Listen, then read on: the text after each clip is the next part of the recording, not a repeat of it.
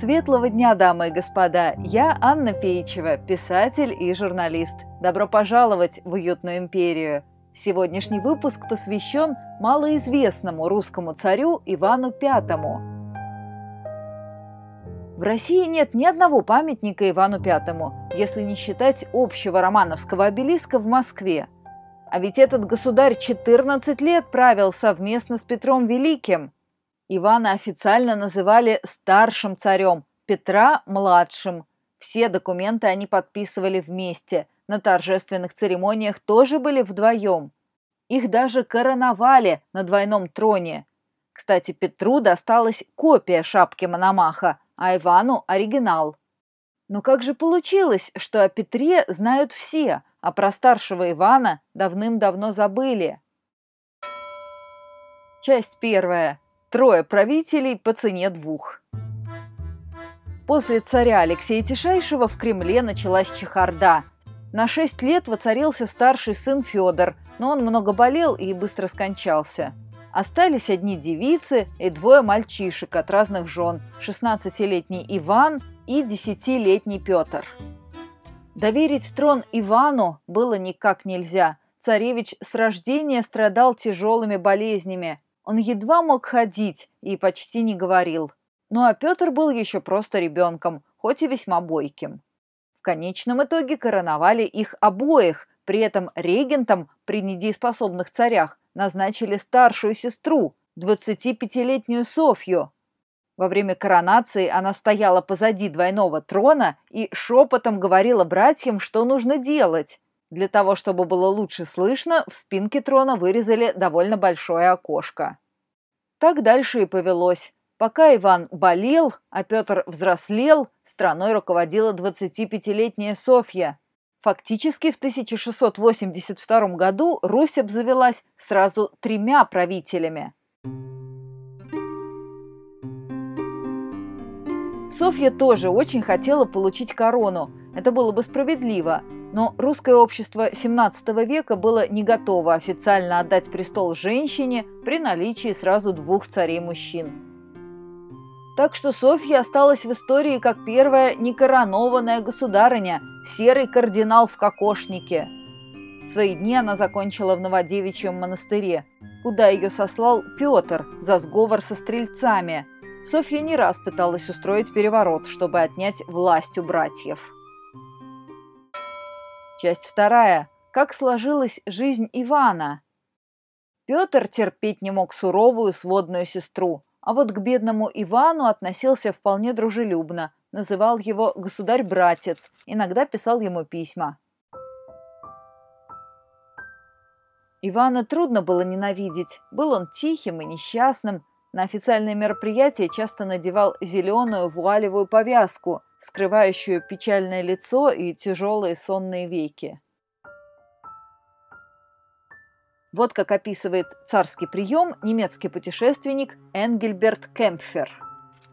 Оба их величества сидели на двух серебряных креслах, поставленных на возвышенном в несколько ступеней рундуке, который так, как и вся сия часть залы, обложен был красным сукном. Над каждым креслом повешена была икона – Старший сидел почти неподвижно, с подтупленными, совсем почти закрытыми глазами, опущенную низко шапкою. Младший, напротив того, взирал на всех с открытым прелестным лицом, на коем при обращении к нему речи беспрестанно играла кровь юношества. Дивная его красота пленяла всех предстоящих, так что если бы это была простого состояния девица, а не царская особа, то без сомнения все бы должны влюбиться в нее. Напомню, речь здесь идет не о Софье, а о мальчике Петре Первом. Несмотря на тяжелое состояние Ивана, его все-таки женили, таковы были традиции. Подобрали ему богатую, румяную Просковью Салтыкову. Интересно рассказывает о ней дореволюционный историк Михаил Семевский.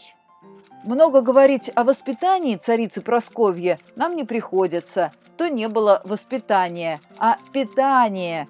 Ее выкормили полную, статную, с высокой грудью, открытым лицом и длинную косою. Затем выучили довольно плохо русской грамоте. Она и впоследствии, как мы увидим, не была мастерица писать. Остальное же довершили семейные предания и обычаи. Она выросла в предрассудках и суеверии, верила колдунам, чудесам, вещунам и строго выполняла пустые обряды, не вникая в их сущности значения.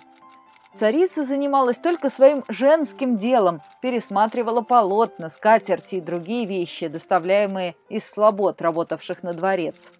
Заведовала рукоделиями своих мастериц в светлицах, где производились всякие работы, даже шились куклы царским детям. Нередко и сама царица вышивала золотом и шелками в церкви и монастыри, изготовляла некоторые предметы из платья себе, государю и детям – ожерелья, воротники, сорочки, полотенца.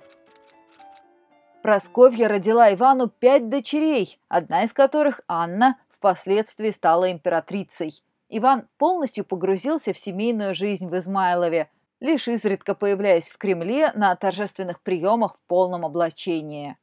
Старший царь прожил до 30 лет и, кажется, был вполне счастлив со своей хозяйственной женой и деятельным братом, взявшим на себя все государственные вопросы. 6 января 1696 года Иван ходил за крестами из Успенского собора на Иордань, устроенную на Москве-реке. День был чрезвычайно теплый, совершенно весенний, был дождь и молния. Царь был с непокрытой головой, промочил ноги и сильно простудился. 29 января он скончался за 7 лет до основания Петербурга. Иван стал последним русским царем, который нашел успокоение в древней Москве, в Архангельском соборе Кремля. Часть третья. Экзотическая диархия. Несмотря на чисто формальную роль Ивана, современники тяжело переживали его уход из жизни. В народном сознании простодушный, набожный Иван олицетворял собой русскую духовность, московские патриархальные традиции, на контрасте с радикальным западником Петром, резавшим бороды и пренебрегавшим церковью. Была у Ивана некая аура святости, которой так не хватало грубоватому Петру – Вместе с Иваном исчез и образ благочестивого, понятного царя. Россия осталась один на один с великим реформатором. Из диарха Петр превратился в полноценного монарха. Вообще диархия – это настолько редкая форма правления, что ее можно назвать экзотической.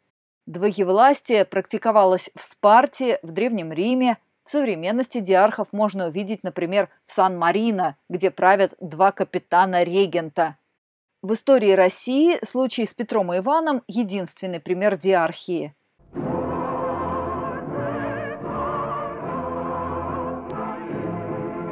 Но как тут не вспомнить про российского двуглавого орла? Один царь святой, другой грешник.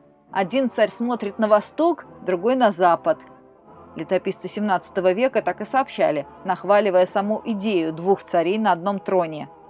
А и в наступлении на российское благочестивое государство, коего либо неприятеля, всюду готовая будет оборона и правление чинное. Аще уба един царь противу неприятеля изыдет, другой в царстве своем на престоле царском и мать пребывати.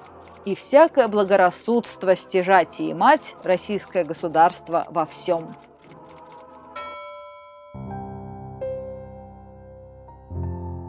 Друзья, подписывайтесь на подкаст, чтобы не пропустить новые выпуски ироничной истории эпохи Романовых. Каждую пятницу что-нибудь неожиданное из нашего общего прошлого. Спасибо донам проекта Наталье, Алексу, Наталье, Евгении и Кейт. Читайте книги серии «Уютная империя», рассказывающие о современной, альтернативной России, где Романовы правят до сих пор. Все подробности на моем сайте annapeicheva.ru. Спасибо за внимание, было приятно с вами пообщаться. Услышимся на следующей неделе.